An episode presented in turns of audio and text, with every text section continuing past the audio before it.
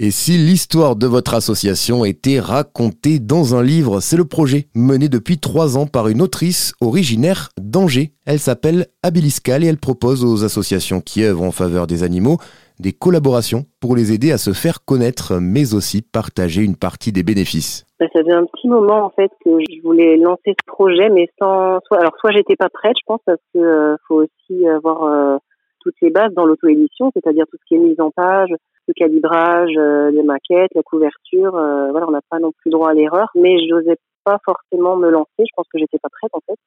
Et le déclic, ça a vraiment été le fait que la première association, donc c'est Cat Garfield, qui est basée dans le 49, euh, limite euh, fermer les portes en fait parce qu'elle était trop dans le rouge donc euh, je me suis dit alors je me lance parce que c'est pas faut pas lancer ces projets le jour où l'association n'existe plus quoi ou fait une pause c'est vraiment avant pour diminuer tous ces tous ces, frais vétérinaires et cette charge aussi qui est angoissante pour, euh, pour l'association. Ces recueils solidaires sont un travail d'équipe. Les nouvelles sont écrites avec les personnes qui ont adopté les animaux en question dans les refuges et le but est de raconter leur histoire avec parfois un peu de fantaisie.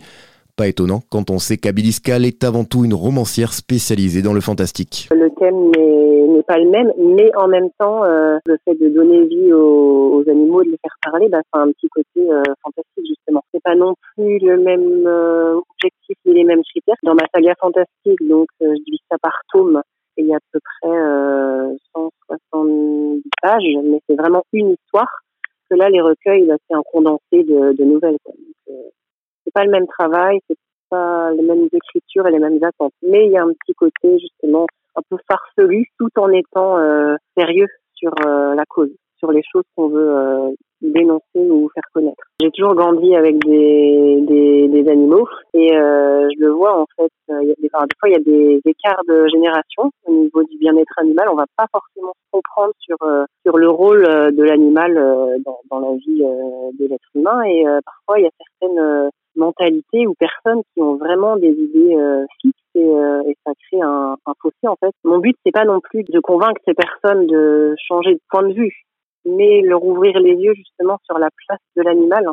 Euh, un lapin maintenant par exemple, alors avant euh, on voyait toujours comme un animal de consommation dans les clapiers, les petits élevages en famille. Maintenant, non, on demande vraiment une vie en liberté. C'est un animal de compagnie, c'est un être, un être vivant qui a des émotions. Donc voilà, c'était aussi pour, euh, pour remettre à la place euh, l'animal. Il faut savoir aussi en parallèle que je suis famille d'accueil pour des, des, animaux, animaux de ferme et cochons d'Inde et que j'aide aussi une association qui habite pas très loin de chez moi. Et au niveau de ma saga fantastique, justement, euh, j'ai toujours un binôme d'animaux, les pôles mes héroïnes, donc des animaux en voie de disparition, comme le gypaète barbu ou le, le busard cendré. Donc ça me permet aussi de, de mettre en avant euh, ces animaux et de faire connaître leur vraie vie en fait.